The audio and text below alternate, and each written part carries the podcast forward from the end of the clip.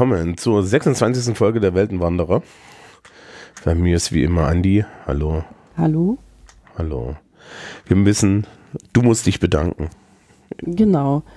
Ich äh, bedanke mich bei Gastjunge, äh, weil diese Person mir nach dem letzten Podcast ein bisschen Geld über mein Kofi geschickt hat. Also vielen Dank dafür. Ja, das ist schön. Das ist schön. Vielleicht klappt das ja diesmal auch wieder. Ansonsten haben wir noch irgendetwas zu erzählen? Nee, ne? Nee, mein Leben ist ja langweilig. Ach, jetzt sag doch das nicht. das ist, das ist. Ich, wir hatten alle hier so die Illusion, dass du so jeden Tag an so einer, weißt du, an so einer Schreibmaschine sitzt, an so einer klackernden natürlich. Ja, ja. natürlich. So Angela Lansbury in Murder She Wrote mäßig. Mhm. Natürlich ist es total praktisch, Manuskripte immer noch per Schreibmaschine zu schreiben. Was machen die denn eigentlich beim Verlag, wenn man das so einreicht? Ähm, das ist tatsächlich ein Ding, weil der Mensch, der sehr, sehr lange ähm, noch äh, John Sinclair geschrieben hat, hm. der hat seine Manuskripte immer noch per Schreibmaschine eingereicht. Und irgendein armer Mensch im Verlag musste das dann abtippen. Also es gibt ja sowas wie OCR, ne? Ja, aber dann musst du die ganzen Fehler aussortieren. Ach so, also das war also, dann gleich mit Redigierung, ja? Ja, genau. Also musst du es ja eh einmal redigieren, dann kannst du es dabei halt auch abtippen, ne? Ja. Das ist natürlich dann gut. Ja, ähm, was machen wir diesmal? Ich habe, ich habe, ich, ich lege ja immer die Titel vorher fest. Ja, und ich habe mich, ich habe mich heute für tief einatmen und ins Unbekannte entschieden. Okay. Weil ja der einer der Protagonisten. Wir haben noch nicht gesagt, was wir überhaupt machen, aber ja. ja. Genau, genau. Ich wollte jetzt eigentlich da so, weißt du, so, ich wollte eine Brücke bauen. Okay, bau mal eine Brücke. Einer der Protagonisten, über die wir heute sprechen, ist ja berühmt dafür, dass er die ganze Zeit mit eingezogenem Bauch durch die Gegend gelaufen ist. Ach ja. Genau. Ja, das ist wahr. So, mal gucken, ob das Publikum das jetzt schon rausgefunden hat, aber wir können es natürlich auch, auch erklären. Wir haben uns entschlossen, uns dem, dem nächsten großen Franchise an den Hals zu werfen. Star Trek.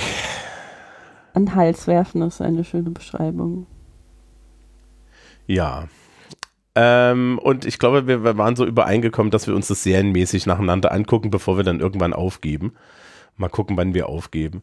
Ähm, äh, es läuft ja gerade die zweite Staffel von Star Trek Picard und ich habe nach der vierten Folge aufgegeben. Ja, ich höre immer, dass das so super toll sein soll. Alle Leute in meiner Timeline sind begeistert. Äh, wir heben uns das mal auf. Okay, wir, heben uns, okay. wir, wir, heben uns das mal auf, weil heute äh, und, und, und Star Trek The Original ist vielleicht wirklich mal so, ein, so, ein, so schon der Moment, wo wir das erste Mal da drauf gucken müssen. Ich habe jetzt hier eine These, dass, nämlich, dass wir uns die ganze Zeit mal die Frage nebenbei stellen müssen, hat eigentlich Star Trek einen Nimbus, den es als Artefakt erfüllen kann? Oder ist es nicht so, dass sämtliche Leute, egal auf welcher Seite sie stehen, auf der Seite, die das jetzt alles total geil finden und auf der oder auf der Seite, die sagen, ja, also es gibt ja diese bärtige Generation da im Netz, die dann immer sagen, ich habe meine Kindheit zerstört, also, ne, und so, also das war ja, früher war alles viel, viel besser. Mhm. Ähm, dass beide im Endeffekt auf so einem, auf so einem Nimbus von Star Trek herumreiten, den es nie gegeben hat. Okay. Das du ist, möchtest dir also einfach alle Leute zum Feind machen. Ja, aber ich nehme dich ja mit. Ähm, Danke. Ich weiß es nicht. Also, ich, das ist wirklich eine offene Frage, ja. Also, die, die, die mich jetzt auch so ein bisschen beschäftigt, weil ich ein bisschen das Gefühl habe, dass, wenn man, wenn man sich es am Ende mal anguckt, vielleicht alles mehr, da, da mehr Emotion drin ist, als, als das, das Artefakt so hergibt. Mhm. Aber gut, das werden wir uns in Ruhe angucken. Und zwar natürlich mit Star Trek das Original. Es sind die 60er Jahre. Äh, die späten 60er, oder? Weiß ich gar nicht. Ich war natürlich nicht schlau genug, das nach, vorher nachzugucken. Das ist natürlich ähm, professionell. vorbereitet von dir. Ja, sehr professionell. Wir sind immer sehr professionell hier. Genau, 1965. Ja, das ist eine Weile her. Genau, kommt Gene Roddenberry auf die Idee, so eine Art äh, Science-Fiction, ja, it's a wagon train to the stars. Also es ist so die Idee eines, eines Frontier-Abenteuers, eines Grenzabenteuers in äh, so, so zu den Sternen. Und er entwickelt halt das Raumschiff Enterprise, ja, also die USS Enterprise NCC 1701, noch ohne Buchstaben. Und mhm. die hat dann eine Crew und so die Ansage von vornherein ist irgendwie auch, äh, dass es, dass, dass Roddenberry da große philosophische Diskussionen verhandeln möchte. Ja. Oh. Ähm, ja, und der, die Hauptcharaktere sind, also ist ja bekannt. Zum einen William Shatner als Captain Kirk, der die ganze Zeit den Bauch einziehen musste. Und. Naja, ganz am Anfang noch nicht. Ja, und dann später hat er es nicht mehr gemacht in den Filmen. ja, und, und die ganze Zeit dramatisch gesprochen hat, ja. Ähm, ja, es gibt ja dieses, dieses Spiel, das sich Shatnering nennt. Ich weiß nicht, ob dir das bekannt ist. Nein. Ähm, das ist so ein, ein Ding, du bist in der Gruppe, machst einfach irgendwas und irgendjemand ruft dann halt Shatner und dann musst du ähm, die, die, die, das, was du gerade getan hast, auf die möglichst dramatische Art und Weise tun und darstellen. Oh Gott. äh, ähm, es gab davon drei Seasons und ich, ich habe auch mal das Original des äh, unveröffentlichten Piloten gehabt, wo es, wo er noch Christopher Pike dabei, dabei war. Mhm. Und ja, also äh, es ist natürlich 60er, ne? Also wir müssen, wir reden jetzt nicht über die Visual Effects, die waren für ihre Zeit bahnbrechend. Für ihre Zeit? Richtig, ne? Äh, äh, wir werden irgendwann ja nochmal Raumpatrouille Orion gucken. Da gilt das auch. Und ähm, man, man hatte halt Modelle und so und das ist, ist und so, so, so Beam-Effekte und lauter sowas. Ähm, und dann gab es, wen gab es noch? Es gab Mr. Spock. Ja. ja. Gespielt von Leonard Nimoy, die intellektuelle Größe der Show. Der Bist du halt sicher, dass man das Nimoy ausspricht und nicht Nimoy? Äh, soll, soll ich in der Wikipedia mal draufklicken und gucken, ob sie eine Aussprachehilfe haben? Nee, muss nicht sein. Nimoy. Doch, langes I. Ich hab's okay. falsch gemacht. Siehst du mal. Ähm, ja, DeForest Kelly als, als McCoy, ja. Im Deutschen genannt Pille, im Englischen Bones. Naja, das ist jedes Mal kein, kein sonderlich origineller äh, Name für einen Arzt. Ja. Ähm, und dann Scotty, also Mr. Scott, der Quotenschotte. Ja. Äh, Nichelle Nichols als, als Nyuta Uhura, wo, wo, wo lange nicht klar war, dass sie einen Vornamen hat. Ja, ja stimmt. Ähm, die schon mal insofern besonders ist, dass sie eine, eine äh, dunkelhäutige, also eine schwarze Frau ist. Ne?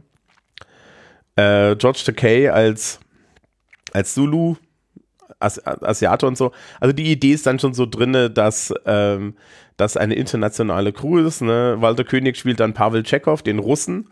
Äh, den den gab es ja erst ab Staffel 2, weil sich die Russen, nachdem sie Star Trek gesehen haben, beschwert haben. Ja, guck mal, diese Amerikaner, sie machen Science Fiction, aber die Leute, die wirklich zuerst im Weltall waren, die haben sie nicht dabei. okay, das wusste ich noch gar nicht. Genau. Ähm, wer noch mit dabei ist, ist Major Barrett, äh, die Frau von, äh, von Roddenberry, die, ähm, die dann äh, Schwester Chapel gespielt hat, also so eine Nebenrolle. Die hat noch, die hat noch zwei wichtigere Rollen. Das kann man ja schon mal irgendwie spoilern. Weißt du, was sie auch noch gespielt hat? Ähm, in, in Next Generation war das nicht die Mutter von Diana oder so? Genau, Loxana Troy, wo ich dann ehrlich ja. sagen muss, das war doch mal. Geiler geht's ja kaum. Aber noch eine viel, viel wichtigere Rolle. Sie ist die Stimme okay. des, sie ist die Stimme des Bordcomputers auf der, äh, auf der Enterprise D. Und auf der. Ah. Ja. Ähm, ja, gut. Das, also sie hat da überall Credits.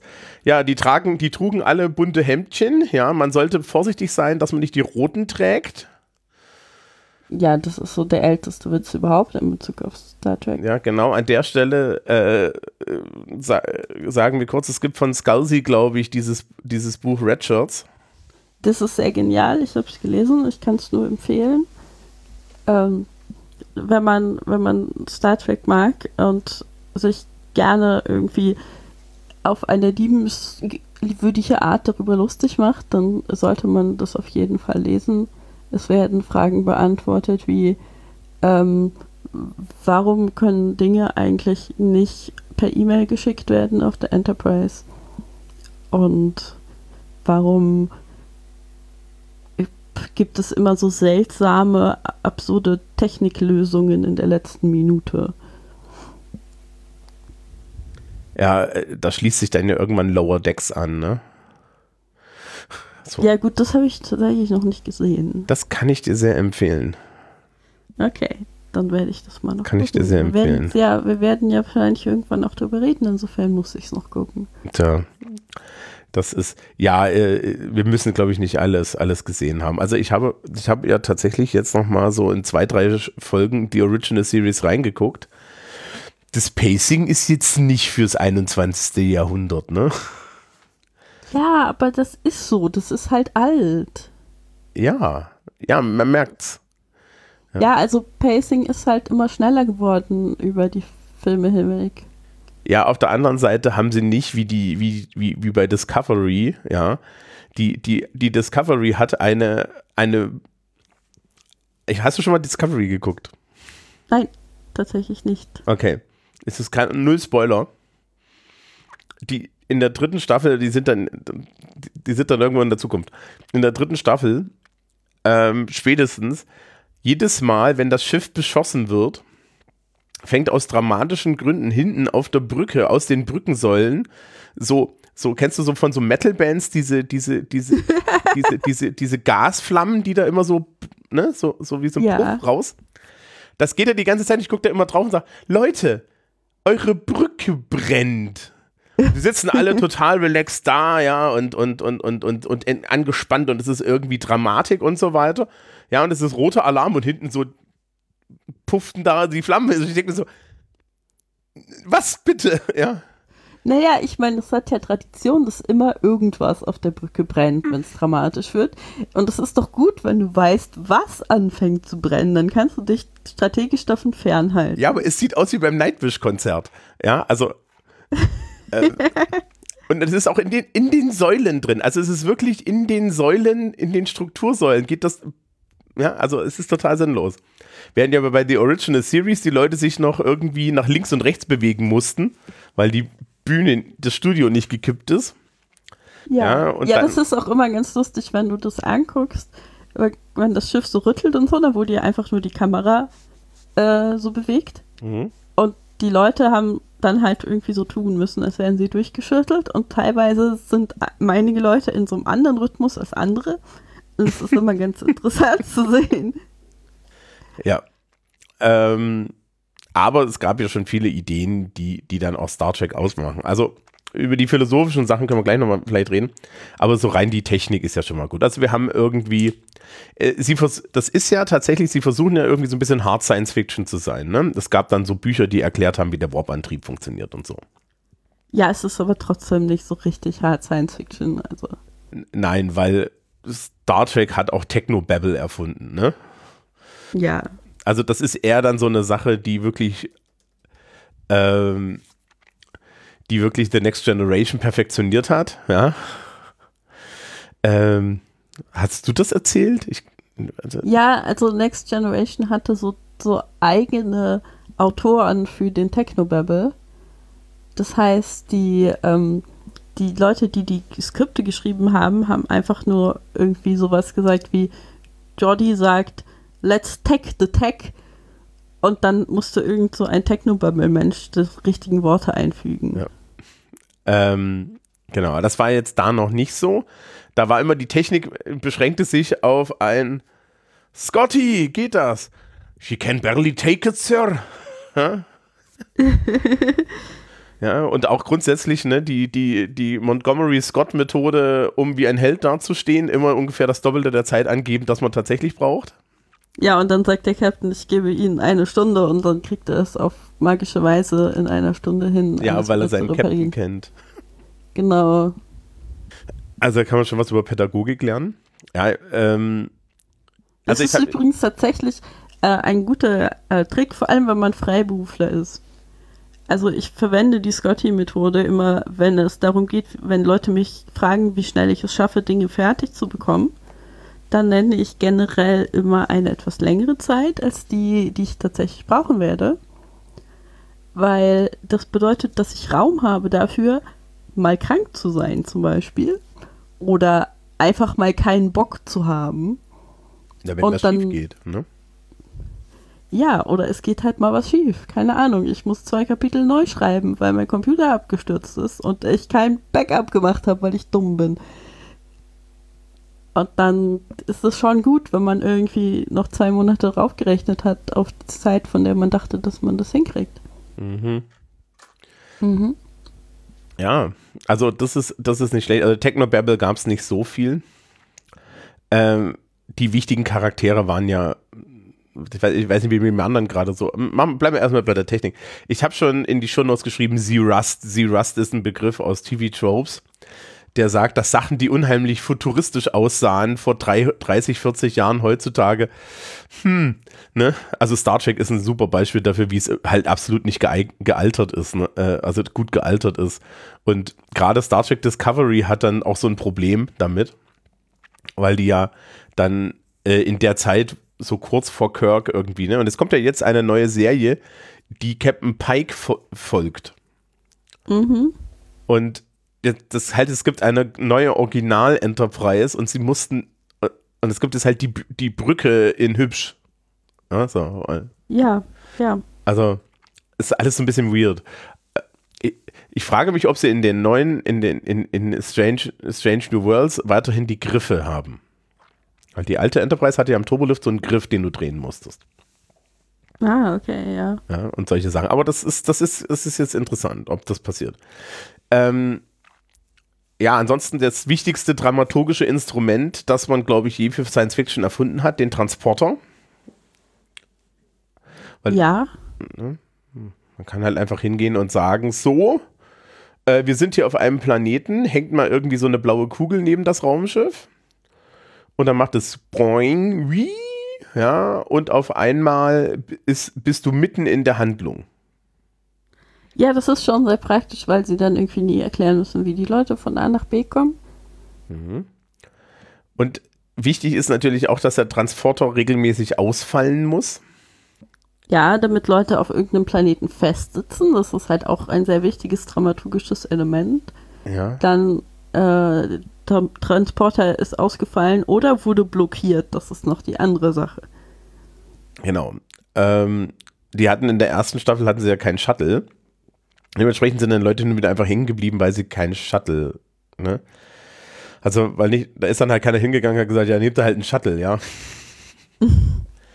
ähm, die das ist, glaube ich, ganz wichtig. Natürlich dann diese so Überlichtgeschwindigkeit, also irgendwie zu erklären, wie man von A nach B kommt, aber das ist halt alles auch so ein bisschen handwavy, ne? Ja gut, ich meine, Überlichtgeschwindigkeit hat Star Trek jetzt, glaube ich, nicht erfunden. Nee. Das aber das ist halt so, musst halt irgendwie über, überlegen, wie die Leute auf entfernte Planeten kommen. Lichtgeschwindigkeit ist zu langsam. Hm. Das war irgendwie naheliegend. Ja, äh, das Interessante bei, der, bei dem Star Trek-Universum ist ja auch, es spielt äh, in unserer Galaxie. Ja, also nicht wie Star Wars, das ja in einer entfer weit entfernten äh, Galaxie vor unheimlich langer Zeit stattfindet. Und die Distanzen sind weird, weil auf der einen Seite fliegt gerade in der in, die, die Original Enterprise irgendwie überall hin.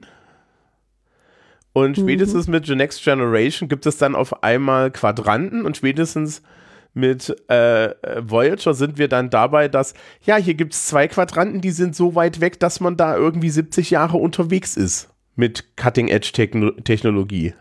Ja.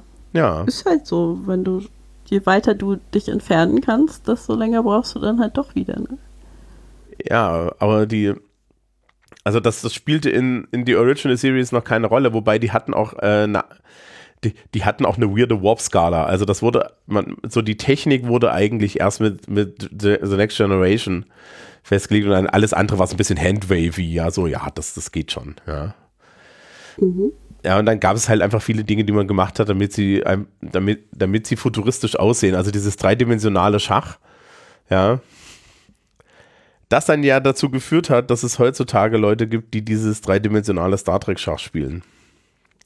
Ah ja, warum nicht? Ja. Das ist halt, also Star Trek hat ja wirklich auch sehr viele technologische Innovationen angestoßen. So ist es ja auch nicht. Also wir haben nur iPads wegen Star Trek zum Beispiel.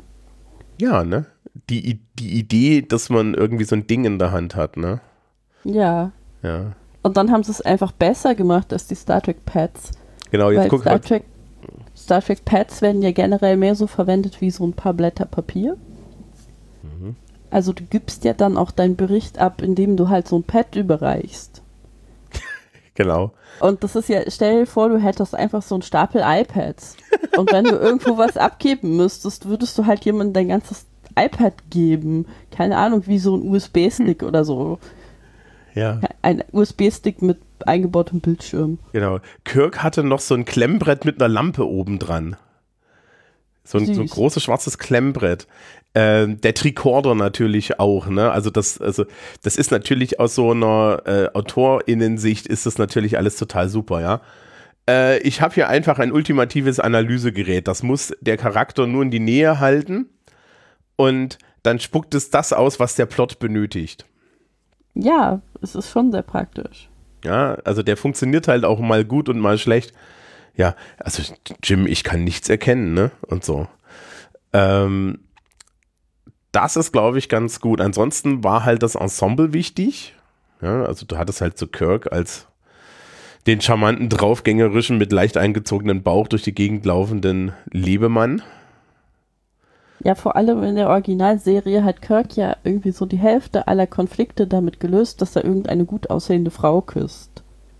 Und die andere Hälfte hat er, glaube ich, Leuten einfach auf die Fresse gehauen, ne? Ja, dem Gorn zum Beispiel. Der arme Gorn. ja. Ähm, ja, also das Wichtigste, also der Punkt, den ja auch John Roddenberry da irgendwie machen wollte, ähm, ist ja mit der Crew, dass das eben so eine internationale Crew ist und die Aussage halt ist, so in der Zukunft haben wir Frieden. Also Star Trek ist ja tatsächlich eine Utopie. Ja, wir haben Frieden und wir haben kein Geld. Und die Leute machen, arbeiten einfach so und haben Spaß daran, äh, als äh, paramilitärische Organisation durchs Weltall zu fliegen. ja, das, das klingt letztendlich nicht so utopisch. Also das mit der paramilitärischen Organisation. Ja, also Starfleet ist Starfleet ist eine ganz interessante Geschichte, ne? Das ist schon so. Ähm, was ist das jetzt? Ja, also ist das Militär? Ist das nicht Militär? Ich meine, Kirk ist klar, so, das ist eigentlich eine. Ja, so eine. Ist das jetzt eine militärische Forschungsmission? Könnte man so ausdrücken, irgendwie. Es ist so eine Entdeckermission, er soll es ja letztendlich sein, ne? Ja. Ne, also äh, gerade gerade auch in der Originalserie ist es ja so, dass sie auf unheimlich viele Sachen auch einfach treffen, die weird sind, ne? Und das ist dann halt ähm, es gibt ja dann diese Idee der, des Planet der Hüte, ne? Also der Planet of Hats, wo, mhm. wo halt einfach Menschen rumlaufen, die haben andere Hüte auf und deswegen sind sie anders, weil man halt noch nicht so die, die, Prosthe die, die, die, Prothesen hatte und so. Ähm, und dann hat man also doch immer wieder so große philosophische äh, Punkte gemacht. Also es ist zum Beispiel, ist, ist Star Trek eine atheistische Welt, so grundlegend, ja. Mhm. Also man stellt irgendwie die, die Idee von Göttern in Frage und das wird, das passiert ja gerade äh, da auch sehr explizit. Also es gibt ja so diese eine Folge, wo sie auf dem Planeten landen, wo dann alle so sagen, ja, wir sind die griechischen Götter, ja, und sich dann natürlich herausstellt, ja, nein.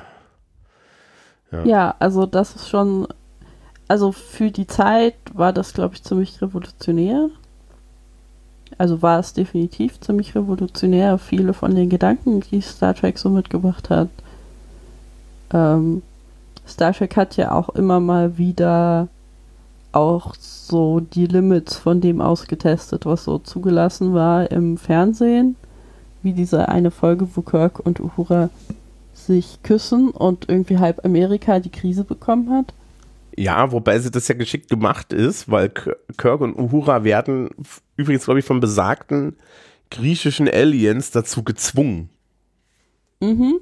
Ja, aber trotzdem war so, keine Ahnung, das war ein Riesenskandal zu der ja. Zeit.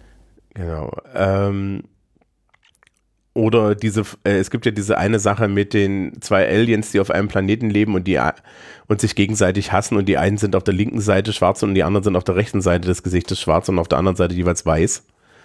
Ja. Also das ist dann natürlich schon so, äh, ja, manchmal muss man auch mal mit dem Hammer draufhauen. Ja, also das sind so, also viele von diesen moralischen Messages, die Star Trek hatte zu der Zeit, sind schon so Holzhammermäßig rübergebracht worden. Kann man nicht anders sagen. Ja. Ähm, und ich glaube aber, das war auch so ein bisschen für die Zeit das Richtige, ja. Äh, äh, es war nicht so eine große Seifenoper, wie dann The Next Generation eine Seifenoper wurde, aber das heben wir uns für die nächste Woche, äh, fürs nächste Mal auf, wenn wir diese Seifenoper uns besprechen. Ähm, ansonsten äh, kommen wir doch mal zu meiner, zu meiner Ursprungsfrage zurück. Also der ja. Nimbus entsteht ja da. Also, dass gesagt wird, dass das so bahnbrechend war, oder was meinst du? Nee, also die Leute, äh, es gibt so dieses, dieses, dieses Feeling von Star, also, ne, so, so, so Star Wars, äh, Star Wars ist ja einfach nur so eine Abenteuergeschichte. Mhm. Und Star Trek hat, auch weil Roddenberry das immer formuliert hat, aber auch so generell hat immer so diesen Anspruch, dass es halt irgendwie auch die großen Dinge verhandelt. Mhm. Ja? dass es irgendwie ein Kommentar zur Welt ist und so. Und das, das stimmt natürlich für die Original Series, ne? Und du hast es ja gerade schon gesagt. Es gab dann auch Folgen, die mal so richtig schön den, den, ja, so, so richtig draufgehauen haben. Aber auch an anderen Stellen, also da, es gab es gibt, es gab da so einen philosophischen Unterbau. Ähm, inwiefern das aber so durchträgt und inwiefern man das dann auch im Nachhinein verklärt hat, also zum Beispiel, ja, also zum Beispiel den Atheismus darin so ein bisschen verklärt hat, dass es tatsächlich ein unheimlicher Atheismus war. Und dann stellt sich raus, nee, es ist eigentlich doch so implizit christlich, ja. ähm, und, und, und solche Sachen. Ja, es ist immer noch, eine, also, also du hast halt eine, eine, eine quotenschwarze Frau auf der Brücke. Da muss man dann sagen, für die 60er Jahre ist das gut, aber es ist eine quotenschwarze Frau. Ja. Ja, also das ist auf jeden Fall so ein Ding, also es war halt revolutionär für seine Zeit, aber es ist halt trotzdem noch aus den 60ern. Mhm. Und das, das merkt man halt in vielerlei Hinsicht. Also auch dieses Ding, diese Art, wie Kirk halt dann irgendwie seine Konflikte löst. Weil halt die Hälfte der Aliens, auf denen sie treffen, irgendwie gut aussehenden jungen Frauen sind, die total beeindruckt sind von Kirk und äh, wie schön er den Bauch einziehen halt, kann.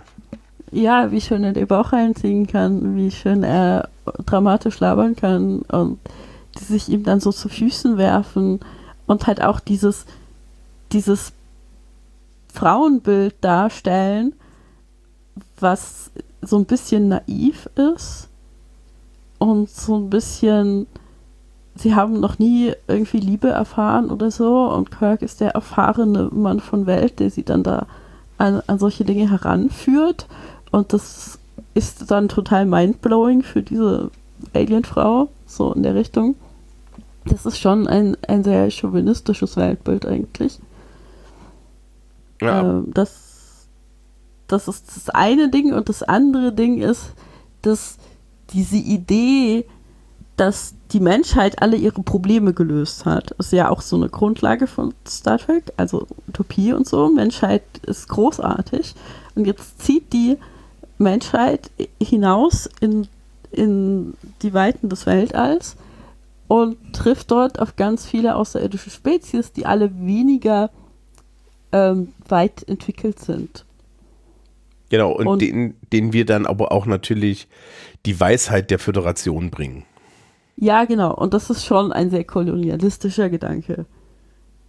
Was ja zum Wagentrack zu den Sternen dann unheimlich passt, weil das war auch im Original eine kolonialistische Angelegenheit. Ja, ähm, genau. Also ich finde das jetzt schon so, das ist schon on the message und es ist natürlich für die Zeit, in der es entstanden ist, auch, auch irgendwie sinnvoll. Was ganz interessant ist bei den Frauenbildern, das, was du gesagt hast, stimmt nur, also es stimmt für bestimmte Menschen nicht, zum Beispiel für Uhura. Ne? Also Uhura ja, lässt ja auch irgendwie hier Spock mal abtropfen und solche Sachen. Ja, oder, oder, oder drückt dem Spruch. Ja. Allerdings gibt es dann halt irgendwie in der ersten Staffel Human Rand, deren einzige Aufgabe ist, Kirk ein Tablet zu reichen. und sie ist natürlich jung und blond. Ja, also ich, ich fand das immer sehr auffällig, vor allem halt in Bezug auf die Aliens, die die treffen. Ja. Also die auf der Crew ist es so, ähm, dass Uhura schon relativ gleichberechtigt auch behandelt wird. In, also man versucht es so in der Zeit so hinzubekommen, dass sie halt nicht von oben herab behandelt wird oder ich meine, sie hat halt nur die Kommunikation, aber sie ist ein vollwertiges Mitglied der Crew ja. Ähm, aber eben diese, diese, die Menge der Frauen, mit denen Kirk halt dann trotzdem irgendwie diese Art von Beziehung anfängt, die, die halt auf so, auf, auf so einer Machtungleichheit beruht, wo er dann der erfahrene Mensch ist und sie irgendwie deutlich weniger erfahren und sich von ihm so an die Wunder äh, der Liebe heranführen lässt, sozusagen. Das ist halt schon auffällig. Vor allen Dingen, der lässt die ja alle fallen. Ja. Ist ja nicht, also der hat ja dann nicht mal irgendwie auf jedem Planeten irgendwie so seine Dame rumliegen, sondern ist halt einfach so, ja, tut mir leid, ich muss weiter. Ja, genau, der knutscht die einmal und dann ist sein Job getan und dann geht er wieder weg. Auf der, auf der anderen Seite können wir dann froh sein, dass er sie nicht alle schwängert, ne? Also. Ja, so. ja, das ist immerhin etwas. So, so Genghis Khan-mäßig. Ähm, ja. Also, ja. das ist, ist vielleicht ganz gut. Ja, äh, sein Gegenpart ist ja Mr. Spock, der Halbvulkanier. Wo sie am, wo sie am Anfang Probleme hatten, ihn irgendwie ins Fernsehen zu kriegen, weil NBC Angst hatte, dass die Leute ihn für einen Dämon oder einen Teufel halten, weil er spitze Ohren hat. Okay. Das ist schon erstaunlich, was die Leute damals so für Probleme hatten. Ja, Sensibilities, ne? Mhm. Ähm, ja, da, er ist halt der Gegenpart zu, zu, zu Kirk. Ne? Kirk ist halt so ein Impulsmensch. Und Spock nicht. Gleichzeitig ist er ja so halb Mensch, das heißt, er hat schon Impulse. Ja. Ja, ich meine, die Vulkanier haben in der Hinsicht sowieso einige Probleme. Also ja. nicht nur Halbvulkanier. Genau, also die, die Geschichte der Vulkanier ist ja, dass sie, dass sie alle emotional äh, eigentlich total instabil sind und deswegen sich rein auf die Logik beschränken, weil sie es ansonsten nicht aushalten. Ja, weil sie sich alle mal auf die, die Fresse geklopft haben. Und dann die Hälfte, die den Schuss gehört hat, gegangen ist und zu den interessanten Rassen geworden ist, nämlich zu den Romulanern. So. Nein, ich spiele bei Star Trek Online nicht Romulaner. Nein, niemals. Würdest du niemals tun. Nein, das liegt mir auch gar nicht. Das ist nicht genau mein Ding. Ähm, wir müssen, genau, wir müssen noch kurz dann über die, die Aliens reden. Also es gibt ja noch so, es gibt ja dann so, so die Romulaner tauchen ja schon auf und die Klingonen tauchen ja schon auf. Mhm. Ähm, und die Tolianer tauchen auf. Also, wer darauf Bock hat. Ähm, und äh, ja, Spock ist da so der Gegenteil. Ne? Also, er analysiert dann immer alles durch, sagt die ganze Zeit fascinating und zieht eine Augenbraue hoch. Ja. ja. Und ist grundsätzlich immer für die pragmatische Lösung. Und ja. hat keinen Humor. Das ist irgendwie so ein Ding, was in Star Trek äh, anscheinend so eine Regel wird, dann mit der Zeit, du brauchst mindestens einen Charakter, der keinen Humor versteht. Ja. Aber auch nicht wirklich, ne? Also, also der, der, der, der, emotional keinen Humor versteht, intellektuell schon. Ja, natürlich. Und das dann kommentiert. Äh, wer war denn das bei DS9? ah, gute Frage. Odo. Stimmt, Odo. Ja, Odo ist definitiv ziemlich humorlos. Äh, und wer war das bei Voyager? Nilix. Ähm. Nein. also bei Voyager ist es halt Seven of Nine, die einfach Humor nicht komplett von sich abprallen lässt. Ja. ja. Ähm, dazu später. Und ja, dann gibt es halt noch so ein paar große Gegenspieler. Die Klingonen tauchen halt relativ früh auf. Inklusive, dass sie ja in The Original Series diese Form auftauchen, wo sie halt auch nur Menschen mit Hüten sind. Ja, ja genau. Da also sie hatten halt nicht diese Waschbrettstirn, die sie dann später hatten. Ja. Da gibt es ja dann in gibt's ja dann in dieser, dieser DS9-Folge, wo sie die Tri in die Triple-Folge hinein versetzt werden, gibt es dann ja tatsächlich eine Szene, wo, wo Worf da sitzt und das sieht und der Rest, und der Rest guckt ihn so an. Worf, was ist denn das? Und er so, wir reden nicht darüber. ja, es war eine sehr gute Erklärung für diese Sache. Es soll in Star Trek Enterprise irgendwo eine Folge geben, wo sie das erklären. Also ja, es Redcon. wird alles irgendwo erklärt. Das ist, äh, es ist äh, das Ding. Es gibt halt so viel Star Trek Material, dass spätestens in den Romanen findest du eine Erklärung zu irgendwas. Mhm. Und jeder Nebencharakter wird halt auch irgendwie nochmal aufgegriffen irgendwo. Also ich habe ja eine Weile Star Trek-Romane lektoriert und übersetzt. Und ähm, es gibt dann auch, ich hatte einen Roman auf dem Tisch mal, da gab es dann ein Schiff, das wurde nach dem Gorn benannt, äh, gegen den Kirk halt gekämpft hatte. Und der war in seiner Spezies dann ein großer Kriegsheld und deshalb gibt es dann ein Schlachtschiff, das nach ihm benannt wird. Und der heißt übrigens Salat. Also eigentlich heißt er Salath, aber ähm, es wird halt mit einem TH am Ende geschrieben und wenn du das halt liest, dann liest du einfach Salat. Das ist sehr interessant. Ja. Ähm, Genau, äh, die Romulaner tauchen auch schon auf. Bist du sicher? Ja, es gibt eine Folge, wo, wo, wo, sie, wo sie gegen einen romulanischen Warbird kämpfen. Okay. Das ist aber ja. wahrscheinlich dann zweite oder dritte Staffel. Die dritte Staffel soll ja nicht so sein. Die, und es gibt natürlich ein paar ikonische äh, Folgen, zum Beispiel die, wo Pike nochmal auftaucht und, und Spock dann die Enterprise entführt um ihn nach Talos zu bringen. Und es gibt eine, äh, es gibt die mit den Triples natürlich, die einfach herrlich ist. Ja, das Schöne halt auch so Klamauk, ne? Ja, das Schöne an den Triples ist auch, dass das ja einfach nur so Plüschbälle waren im Prinzip. Mhm. Und die haben sich ja nicht mal bewegt. Doch, doch ganz leicht vibriert. Ja, ja, gut, gut, hin und wieder mal aber die sind nicht rumgelaufen oder so. Und das war einfach so diese krasse Bedrohung, der, mit der die Enterprise dann zu tun hatte.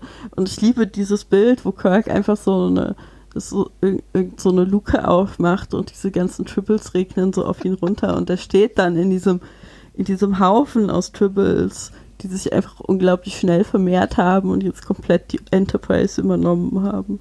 Ja, da fallen ja noch welche hinterher raus, ne? Und dann gibt es ja die DS9-Folge, die erklärt, dass diese Triples, die da hinterher rausfallen, äh, von, von, von Dex und, und Cisco da rausgeworfen werden, weil sie nach einer Bombe suchen. Es ist für die Götter. es ist, es ist, es, es, es ist halt auch so, so, so herrlich. Äh, PS, liebes Publikum, die Original Series ja, Trouble with Tribbles gucken und dann, ähm, ich glaube, die, äh, ich glaube, die, die DS9-Folge heißt Trials and Tribula Tribulations oder sowas. Ähm, auf jeden Fall die, die nacheinander schauen, das ist unheimlich super, vor allen Dingen, weil es mit sehr viel Liebe gemacht ist. ähm, ja. Und so, so, also der, der Klamauk war noch höher. Das hat dann bei, die, bei The Next Generation so ein bisschen nachgenommen, dazu dann aber irgendwie beim nächsten Mal. Ähm, man musste halt die Leute unterhalten. Und das war eine typische serielle Fernsehserie. Also es war, gab halt jede Woche einen ein, ein Hauptplot und einen Nebenplot. Ja? ja. Und der Hauptplot war halt irgendeine Bedrohung oder irgendein Geheimnis. Und der Nebenplot war irgendwas anderes. Ja. Und es, manchmal war es ganz wenig und manchmal war es mehr. Und im Hauptplot wurde meistens auch so mit dem Holzhammer ein Punkt gemacht. Ja. ja. Ähm, oder sie sind aus irgendeiner Gefahr entkommen und so weiter. Und waren total heroisch.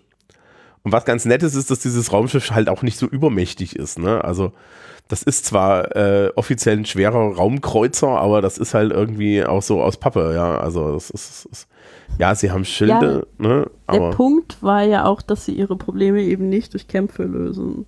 Nee, sondern anscheinend, dass sie Frauen knutschen. Ja, genau. Unter anderem werden die Probleme durch Knutschen gelöst.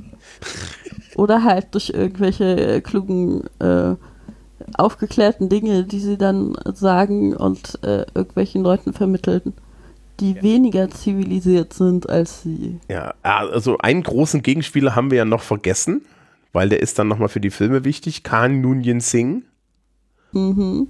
Ja, also Supermenschen, gegen die man sich dann halt auch positionieren muss. Ja, weil man halt sagt, ja, nein, aber wir sind da ja alle irgendwie gleich und es gibt halt nicht diesen Anspruch, dass wir besonders toll sind. Ja. Und, und das alles in drei Staffeln. Also, es ist schon sehr ikonisches Material und viele Leute sagen, die dritte Staffel war so für ein bisschen für den Arsch, ne? Ja, gut. Ja hatte dann ja auch seine Gründe, warum es nicht weiterging, nehme ich mal an. Ja. Ja.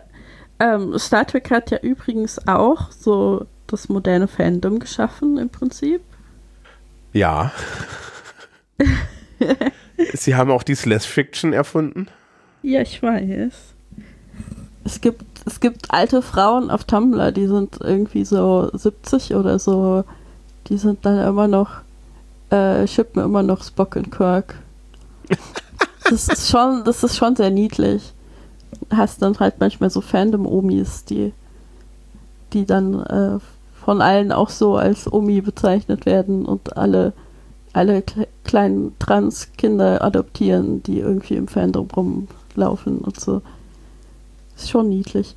Ähm, ja, aber also was Star Trek halt gebracht hat, war Fan-Conventions und Fan-Science. Das sind so die zwei großen Dinge, die es vorher nicht gab. Mhm. Trekkies, ne? Genau. Und dann halt auch diese Sache, dass du halt auf so eine Convention kommst und dich dann verkleidest als irgendein Charakter. Und dass du halt eben deine eigenen Geschichten schreibst in diesen Fansigns halt eben Fanfiction. Einen Charakter haben wir noch vergessen. Kennst du Harry, äh, Harry Fenton Mudd? Ach ja. Ach ja. Weil ich, ich scrolle gerade durch die, durch, die, durch die Liste mit, mit, mit Folgen und es relativ weit vorne kommt Mud's Women. Ja. Ähm, ja. Wo dann irgendwann sich herausstellt, dass er auf einer da, dass er auf einem Planeten äh, Roboterfrauen gebaut hat. Und es ist es äh, zum, ne, zum Thema Frauenbild. Äh, er hat dann tatsächlich auch einen Roboter von seiner Ehefrau, die ihn die ganze Zeit ausschimpft. Und was sie, was sie dann machen, ist, um ihm, äh, als sie ihn überwältigt haben, ist, alle, alle, alle so unterwürfigen Frauenroboter, ja, äh, die schalten sie ab aber sie klonen irgendwie 300 Stück von seiner, von seiner giftigen Ehefrau und lassen ihn dann mit der alleine. Okay. was ist, was schon sehr, ja, ne? Ja, gut. Das ist schon seltsam. Also, wie gesagt, du hast halt immer mal wieder diese die, die Zeit halt, man merkt die Zeit dann halt auch in solchen Sachen, nicht nur in den Spezialeffekten. Ja, ist, man kann es auch so ein bisschen mit Humor gucken oder so, keine Ahnung. Ähm, ich, ich, bin ja immer dafür, ne, das Artefakt kann man ja stehen lassen. Man darf dann halt sagen, dass man es heute nicht mehr sehen will. Also ich glaube, wenn heute jemand um die Ecke kommt und sagt, das ist doch ein toller Plot, dann muss man sich schon so Fragen stellen. Ja, es gibt halt, es gibt ja schon den Anspruch immer noch, dass man das gesehen haben muss, so als echter Fan, ähm, um es gesehen zu haben ich weiß nicht, ob man das wirklich irgendwie, wenn man sich jetzt nie mit Star Trek beschäftigt hat und dann jetzt diese Serie anguckt, ob es wirklich Leute gibt, die dann sagen würden, oh ja, das hat voll viel Spaß gemacht, auch wenn die Spezialeffekte irgendwie sehr crappy waren. Äh, ich glaube nicht, dass das passieren würde. Ja, da kommen wir irgendwie zu meiner Frage wieder zurück, ne? Also ich, ich glaube, da ist halt auch so eine romantische Überhöhung drin. Ja, das ist ja immer so. Also Dinge, die man in der Kindheit gesehen hat, sind halt immer automatisch besser als alles andere, was man später sieht. Das ist, das ist so, eine, so eine Sache, die halt einfach Fakt ist. Es geht, also das geht mir aber zum Beispiel gar nicht so.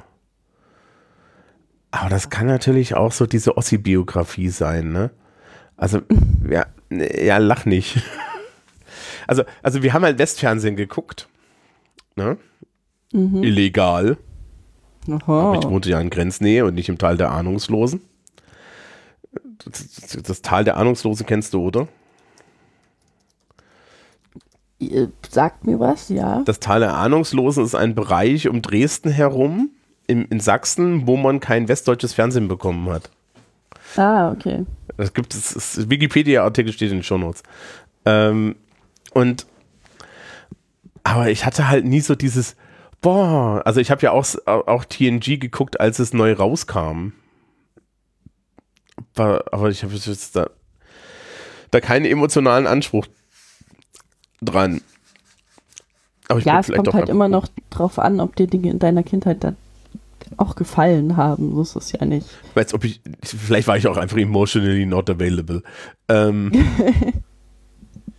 und ja, also das, das, das, das war, glaube ich, so, so für, für die Leute damals war es, glaube ich, ganz, ganz nett. Und ich meine, es hat, es hat sich ja auch unheimlich lange gehalten.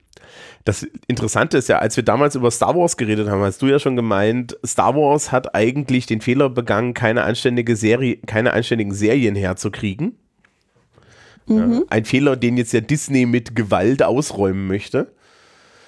Ja, ich meine, sie haben ja auch einige gute Serien geschafft. Auch vor Disney schon. Also Clone Wars war auch nicht so schlecht, ja. muss man sagen. Wurde vor allem immer besser mit fortschreitenden Staffeln. Ähm, ja, aber das ist so ein Ding, so ein Film guckt sich halt, so ein großer Film guckt sich halt so in zwei Stunden weg. Aber wenn du eine Serie hast, dann hast du viel mehr Material, was du halt auch immer und immer wieder gucken kannst und was dann im Fernsehen immer wieder wiederholt wird, was auch die Leute so jede Woche wieder dazu bringt. Also früher, damals, als man noch kein Internet hatte und Serien streamen konnte, musstest du dann halt immer jede Woche zu einer bestimmten Zeit vor dem Fernseher sitzen, um deine Lieblingsserie zu gucken.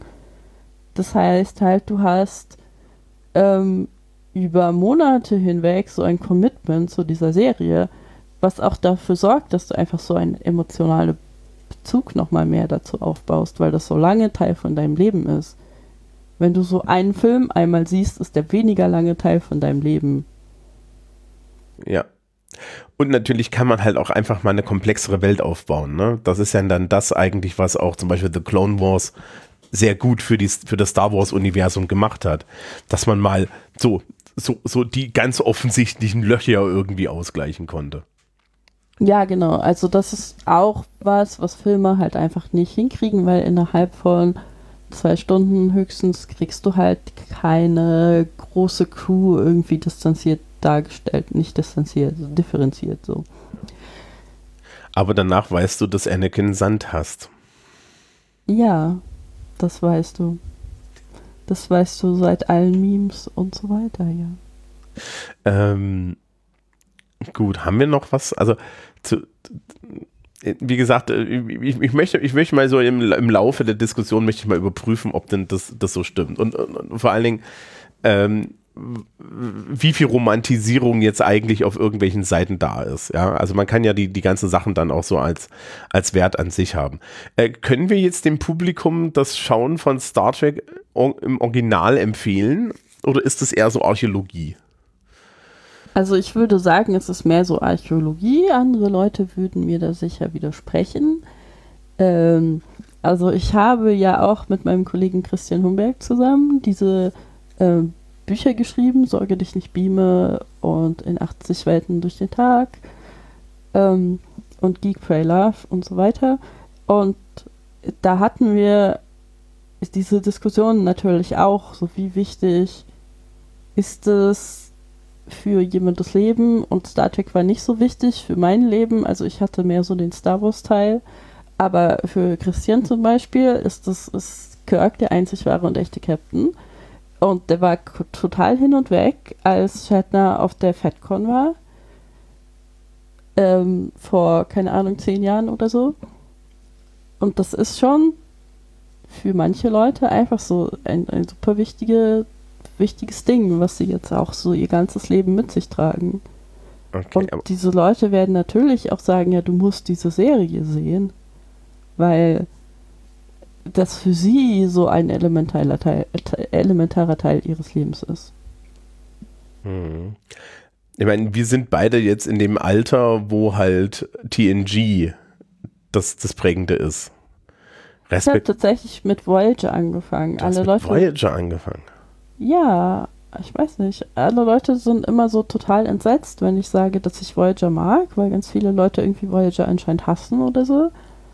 Aber der, die erste Star Trek-Serie, die ich geschaut habe, war halt Voyager. Ähm, auch vor allem, weil mein Vater halt früher die Originalserie gesehen hat und dann irgendwann also meinte, boah, da läuft eine neue Star Trek-Serie, lass uns das zusammen angucken. Und dann haben meine Schwester und ich mit meinem Vater zusammen Voyager geguckt. Und äh, das war halt für uns sehr schön, weil wir eine, eine weibliche Identifikationsfigur hatten, so mit Captain Janeway. Ähm, und das ist halt auch nicht zu unterschätzen, glaube ich, was das angeht. Ja, und wir haben halt, dadurch, dass das so die erste Star Trek-Erfahrung war, ist das halt für mich auch so, ja, cool. Gucke ich immer wieder gerne. Ich hatte so einen Crush auf Seven of Nine, als ich jünger war. Und ja. Did you notice that she's into girls? Ja, ich weiß, diese gute Nachricht äh, wurde mir überbracht.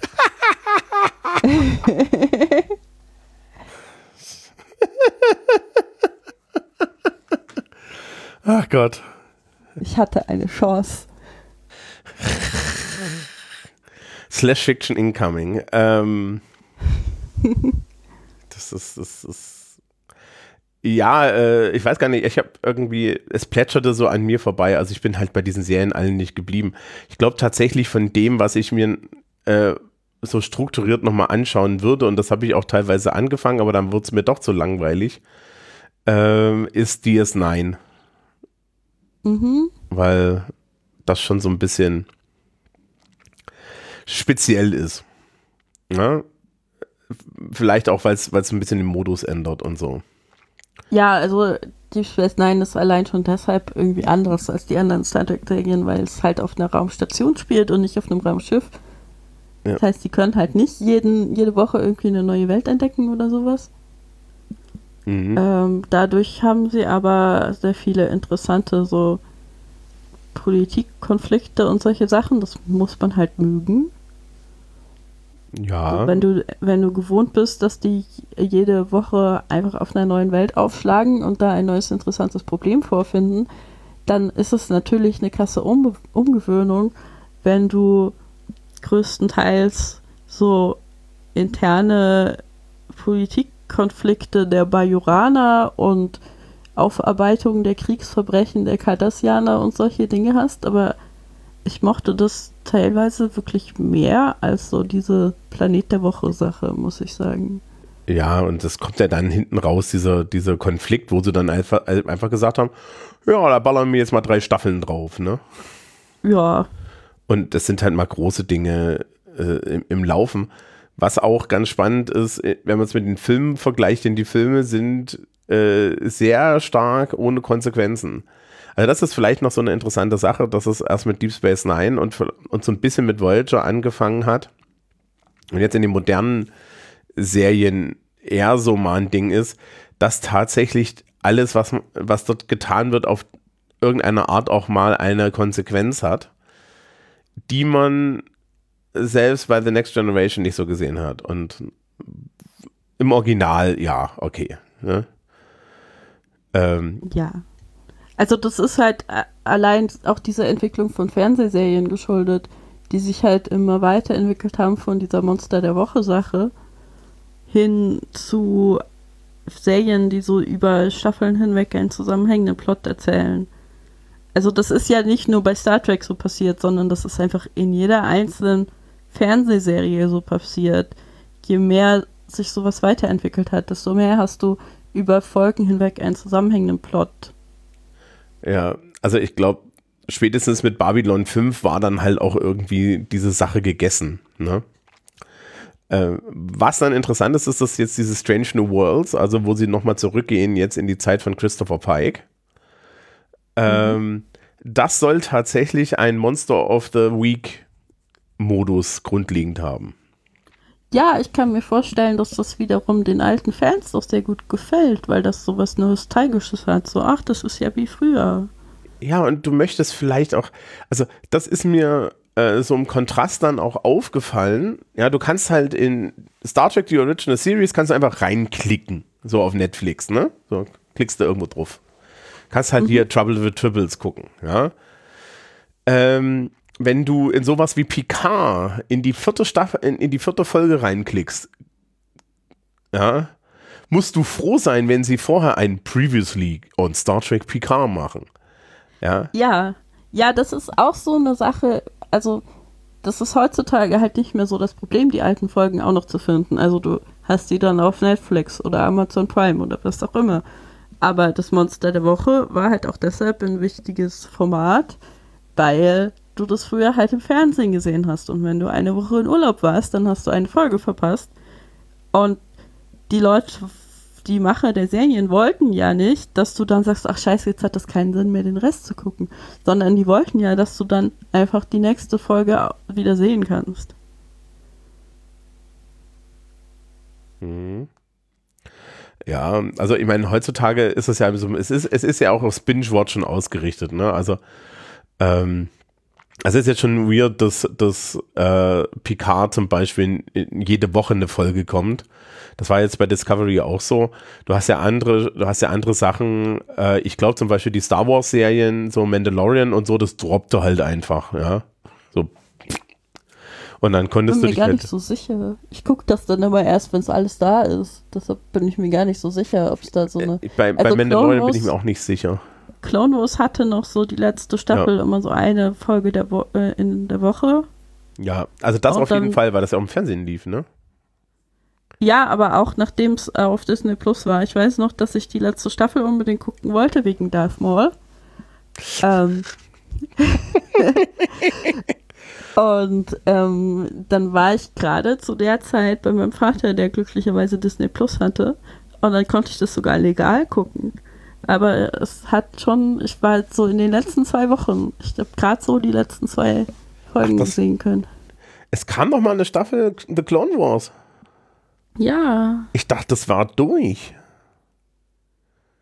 Nee, also das war dann, ähm, das war vorletztes Jahr. Ah, okay. Ähm, ja, also äh, ich weiß es nicht, es gibt so ein paar Sachen, die droppen dann halt. Ne? Also ich, ich weiß, die ganzen Star Trek-Sachen kommen immer jede Woche, weil die halt auf CBS auch noch im Fernsehen laufen. Das ist, glaube ich, auch die Sache. Mhm. Also das, das kann man nicht vergessen. Jetzt, äh, jetzt hat Paramount ja Paramount Plus gemacht, ja, und ich denke mir so, ey Leute, ich gebe kein Geld dafür aus. Ja, das wird langsam anstrengend. Also sehr viele Leute äh, erklären jetzt auch im Moment, dass sie einfach zurück dazu gehen, Dinge illegal zu gucken, weil sie keinen Bock haben, 5000 Streaming-Services zu bezahlen. Ja, also das war ja damals das Versprechen von Netflix, ne? Irgendwie so von Amazon Prime war das Versprechen irgendwie so, äh, hier, du wirst hier 10 Euro ein und dann kannst du alles sehen, was du geil findest. Mhm. Und dann kam Disney an und hat gesagt, ja, aber von dem, dem Marvel-Kram, den wollen wir dir extra für 10 Euro verkaufen. Ja, und den, den Star Wars-Kram auch. Ach so, und natürlich unseren Prinzessinnen-Schnons auch. Ja. So, und dann musstest du schon mal 8 Euro bei Disney Plus einwerfen. So, jetzt kommt irgendwie äh, Paramount und sagt, ja, also wenn du Star Trek gucken willst, ja, unser einziges Franchise, dann musst du 10 Euro hier einwerfen. Ach so, und äh, du bist jetzt in Europa, ja, das ist jetzt schade, aber äh, da können wir dir gar nichts anbieten. Mhm. Ja, also aktuell kannst du das ja nur illegal gucken, außer Picard, weil das, weil, äh, weil Amazon da irgendwie noch einen Deal hat. Ja. Und das ist halt, ja. ja oder, oder hier so, äh, es gibt ja hier Star Trek Prodigy, ne? Das kriegst du auch nur auf, auf äh, Paramount Plus und das finde ich zum Beispiel total putzig. Das ist eine Kinderserie. Wir werden irgendwann darüber reden. Ja. Ja. Ja, das ist, also entweder hast du dann halt irgendwie fünf Freunde, von denen jeder einen anderen Streamingdienst abonniert hat und dann guckst du halt alles immer zusammen. Oder, Oder du fängst halt an, wieder illegal zu streamen. Ja, also ich, ist, sie haben es schon gut gemacht, uns alle in die Piraterie wieder zurückzutreiben. Das Problem ist, wir haben die Skills ja auch noch. Ja, die sind nicht weggegangen in der Zeit. Ja. Okay. Haben wir zu, zu Star Trek, die Original Series, noch irgendetwas zu sagen? Haben wir irgendwas vergessen? Ich glaube, ähm, wir haben das Wichtigste das, also, also, das Wichtigste gesagt. Genau. Äh, mein Forschungsprojekt ist es, ja, wie sehr ist es alles Nostalgie? Das behalten wir uns mal da und, und ansonsten ist nächst, beim nächsten Mal wird es halt, glaube ich, für uns beide viel, viel interessanter, weil TNG. Ne? Ja. TNG. Ja. Die habe ich komplett geschaut. Ja, ich auch. Mit dem, mit dem Picard-Manöver. Weißt du was? ja, das Picard-Manöver ist natürlich das Runterziehen seines Oberteils, wenn er aufsteht. Richtig.